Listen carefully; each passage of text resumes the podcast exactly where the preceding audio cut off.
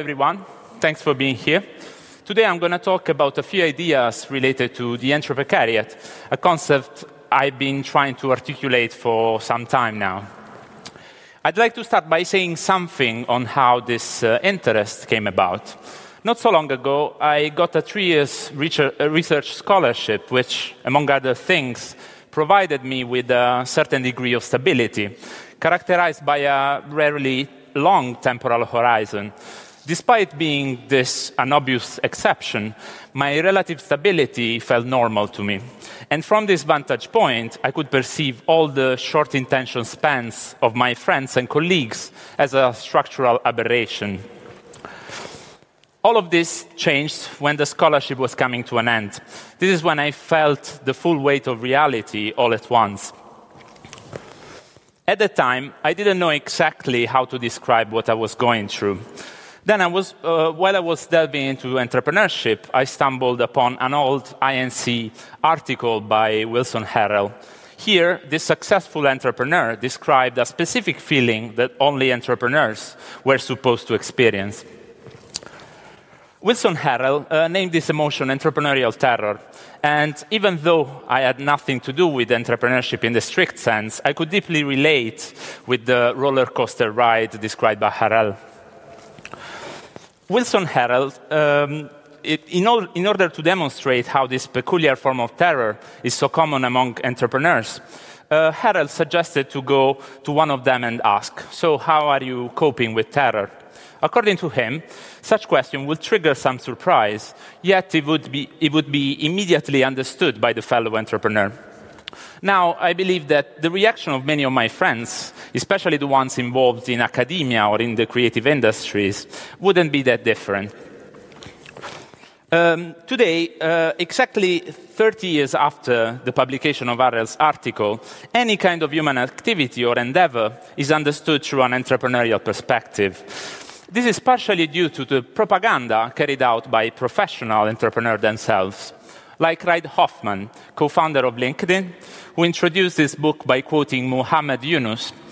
Here, the Bangladeshi social entrepreneur declares uh, all, human, uh, all, human, beings are entrepreneurs. When we were in the caves, where we were all self employed, finding our food, feeding ourselves.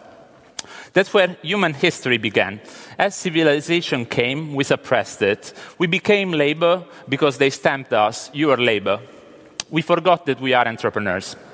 So, this is how entrepreneurship turns into entrepreneurialism, an ideology that naturalizes risk taking and self determination. And while doing this, it expands entrepreneurial terror to the whole social spectrum. As you probably know, there is another term that is often associated with this now widespread form of terror. The word is precarity. While precarity indicates the very content and context of this fear, entrepreneurialism is now meant to offer an escape from that. Both are constitutive elements of the current social reality. Here is one, a one liner that highlights the relationship between precarious work and entrepreneurialism. Can't find a job, becomes an entrepreneur. As you, I'll show you afterwards, the choice of the success kid meme is not, is not accidental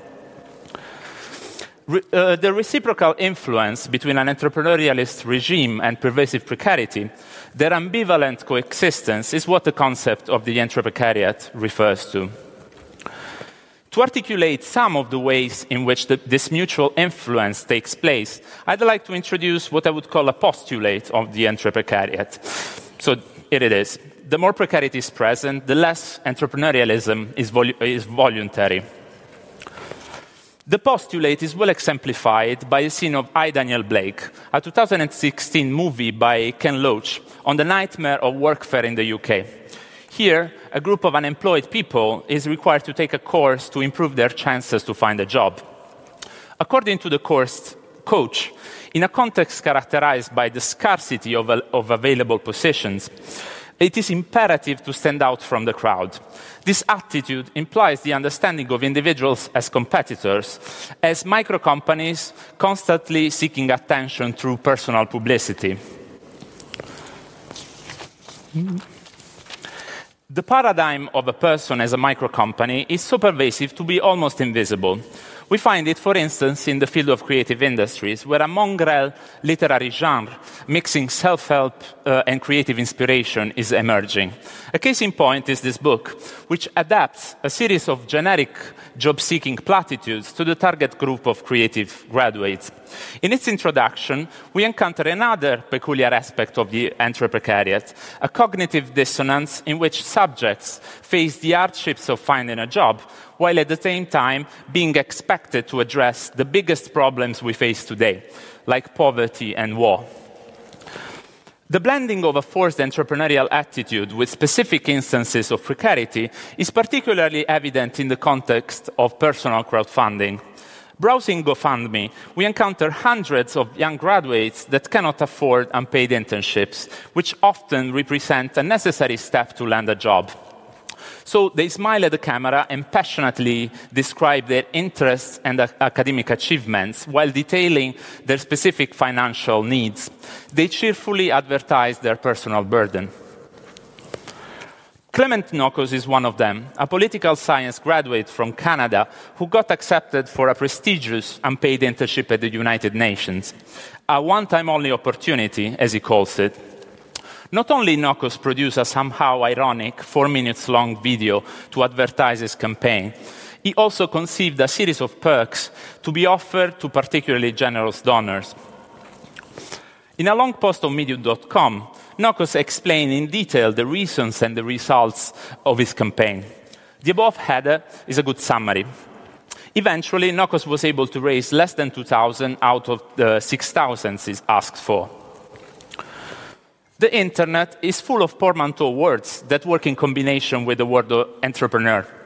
Recently, I started to collect them, and I created a list including interesting neologisms like sofapreneur, entrepreneur, or even wantrepreneur. Given my preoccupation with compulsory entrepreneurial endeavors resulting from different types of precarious conditions, I decided to come up with, my, uh, with, with yet another blend word a said entrepreneur is a person that unwillingly behaves as an entrepreneur and therefore is not so happy about it.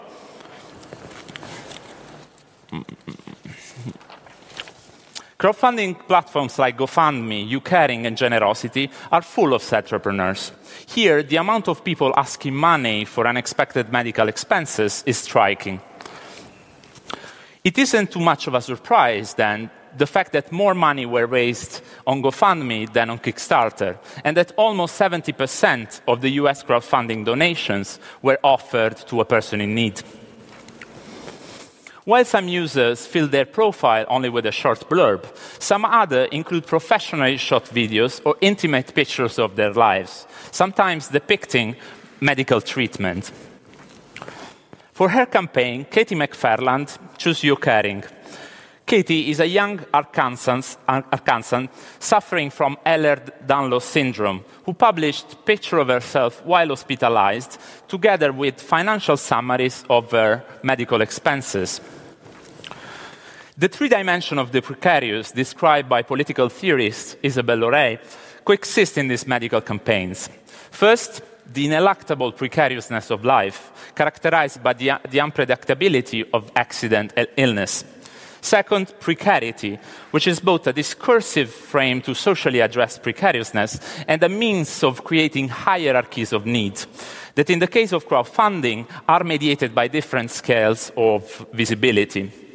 Finally, governmental precarization, the governing and self governing through insecurity, which include the erosion of welfare state form of protections like universal health care, and thus implies the destabilization of the ones that require them.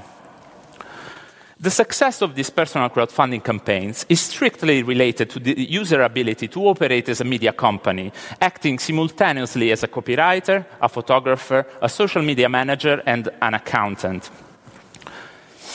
Often, the platform themselves offer tutorials and tips to improve the quality of a campaign, sometimes including extremely generic suggestions, such as avoiding bloody, uh, blurry pictures. A title needs to be catchy in order to stand out from the plethora of running campaigns. In this scenario, the access to an informal means of protection against emergencies turns, turns into a race where online media li- literacy is a valuable competitive advantage. In a recent investigation for The Esquire, journalist Luke O'Neill draws a direct parallel between medical crowdfunding and the ecosystem of tech entrepreneurship. Here, O'Neill sarcastically associates the presentation of GoFundMe users' medical history to the stereotypical narrative of tech startups, implicitly revealing a similarity between an appeal to, uh, to charitable spirits and a pitch to a venture capital firm. While reading O'Neill's piece, I was reminded of a campaign which effectively combined personal necessity, the amassing of relational capital given by virality, and the strategic use of media literacy. In 2015, the boy who impersonated the Success Kid meme, now eight years old, took advantage of his online popularity to fund the transplant of his father's kidney. Significantly, on The Verge, the news was published under the category of entertainment. I'd like to borrow for a moment the startup lingo to discuss some of the attempts to disrupt precarization and the, the dilemmas related to this effort. While precarity is generally understood as a mixture of diverse forms of instability and insecurity, Rosalind Gill and Andy Pratt suggest that the term can also refer to original modes of political struggle. This is the case of San Precario, an icon that made its first appearance in 2004 and became an anti-literal meme against the exacerbation of labor precarity. San Precario exploited and subverted the deep Catholic roots of Italy, producing a mass of devotees and its own heretic liturgy. A couple of years later, the My Creativity Network, a group formed around a series of events that took place in the Netherlands, proposed a reality check of Richard Florida's idealistic image of the creative class. Instead of, focus, of focusing on notions like empowerment and autonomy, the group discussed self exploitation, insecurity, and the emergence of a creative underclass. Nowadays, more than a decade after these efforts, the prevalent image of the precarious subject in the Italian media landscape is an unflattering one.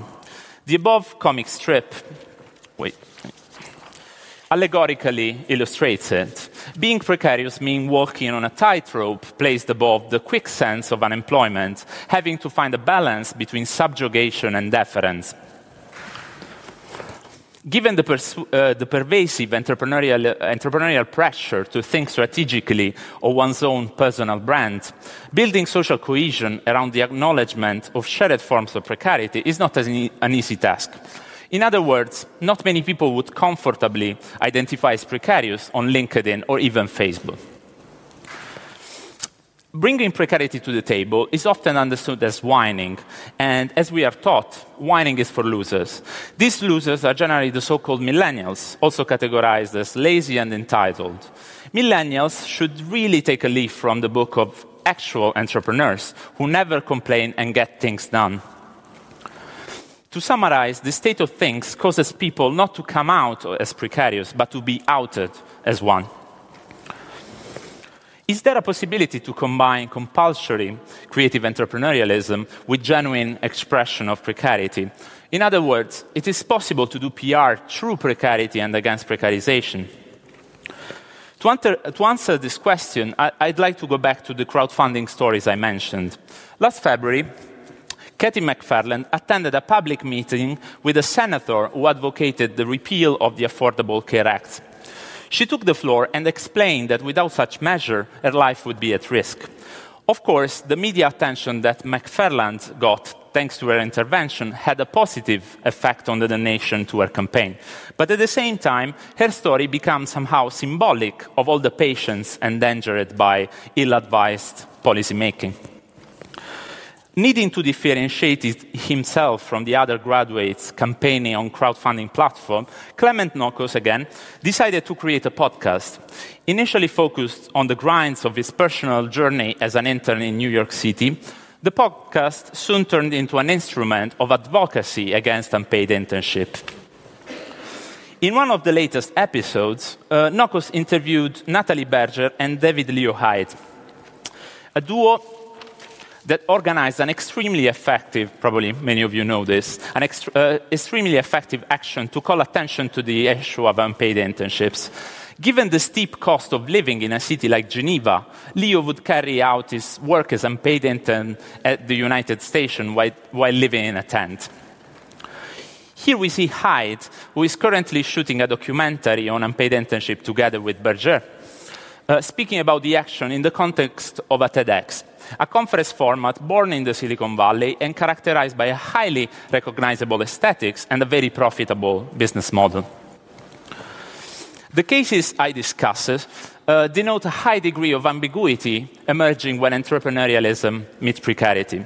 Far from being uniquely the result of one's own passion, entrepreneurially performed creative undertakings are increasingly becoming an obligation more and more people reluctantly join the ranks of the entreprecariat, a novel kind of creative underclass whose very medium is constituted by its members' personal necessities. Thank you.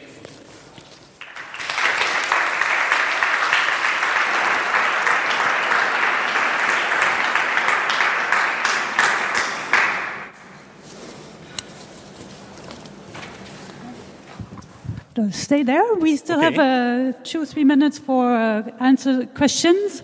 If you have any, please, um, if you can dim the light a little so I can see the audience.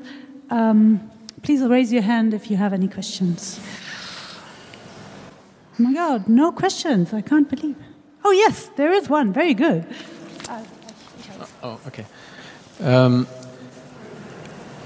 could you uh, say a bit more specifically why is this uh, entrepreneuriat emerging right now? Like, why didn't it emerge 20 years ago? Do you, do you think the main driver was the, the internet, or are there other factors? Uh, thank you for this question. I mean, it's, it's not easy to uh, somehow define a clear uh, sort of linear history of like this entrepreneurial pressure. But already in the 70s, Michel Foucault was speaking about the entrepreneur of the self. Um, and I think that uh, because of the crisis and as well uh, the kind of uh, big value that now has in, in, terms of media presence, like entrepreneurship as uh, on, uh, on like big platforms like uh, the New York Times. So we, we're always somehow um, um, sort of presented with the, with the work of genius entrepreneurs.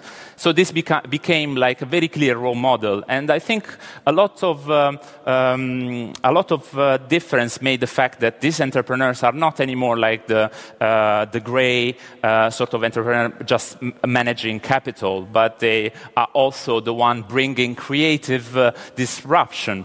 And again, we find a link between creativity and entrepreneurship that somehow emerges then in, uh, in a grassroots level as a sort of enforcement. I hope this uh, somehow. Thank you.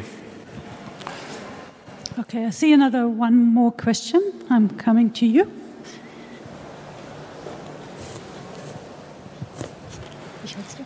Okay, you keep the microphone. Okay, so um, I missed the first five minutes, so maybe you mentioned this already, and so I'll try to make the, the, the give the question uh, anyway. When you think of the the, the um, um popularity of solutions like, I mean, Uber and all of the sharing economies companies that uh, empower people to become entrepreneurs on their own terms with something they already own, which might be a car, an apartment for Airbnb, and so to say, uh, subsidize a, something that is not producing any value if it stays there, like a car or an apartment, and that's the easy way this company will actually allow you to become an entrepreneur. But you're not, because you're doing something that would be an employee position in other times. So, where do you see this going in the future? This sharing economy companies, what is their role in this, if there is one? Well, um, I, I'm not like very experienced with the case of Uber, but I have like several friends who work in, I, I live in Rotterdam, works for Deliveroo. And uh, what I see there is the fact that uh, um, this concept of the entreprecariat, like this strict combination, happens also at a legal level because they are actually self-employed. Uh, so uh, it's not just a matter of like uh, propaganda, but there is something happening also in the legal way as uh, one person represents itself. And I think that is uh, the most dangerous aspect um, going on right now, like normalizing self-employment, even if there is clearly a subordinate relationship with a platform. So I'm I would say I'm wary of both the narrative and the kind of legal substratum that, uh, that is like uh, uh, defining those uh, new practices. Yes, we have time for one more question. Ich halte hier das Mikrofon. Yeah. Um, is there still hope? I mean, um, so many people um, dream of the dreams to become fulfilled, and um, uh, aren't, is, is there still a free market?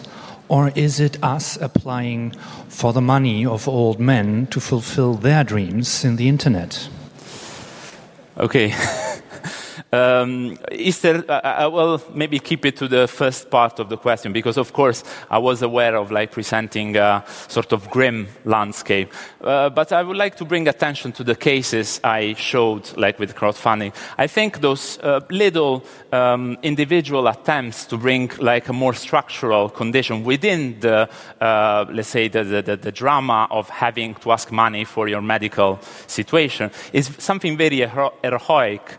Um, and uh, uh, I think those cases show that, um, I mean, there is not such so much of a possibility to with, of withdrawal, uh, but we need to sort of embrace the kind of ambiguity of, of being within this kind of uh, settings, but still bringing up uh, not only our own like our, our, own demands, but a more structural one. So that is where I see the hope. Uh, it's not like fighting the system for, for, from within, but I, I, think those stories are uh, somehow inspiring, to use a, an, another term borrowed from the Silicon Valley again, like misused a bit. Thank you for the question. Okay, thank you very much, Silvio. Please give another round thank of you. applause.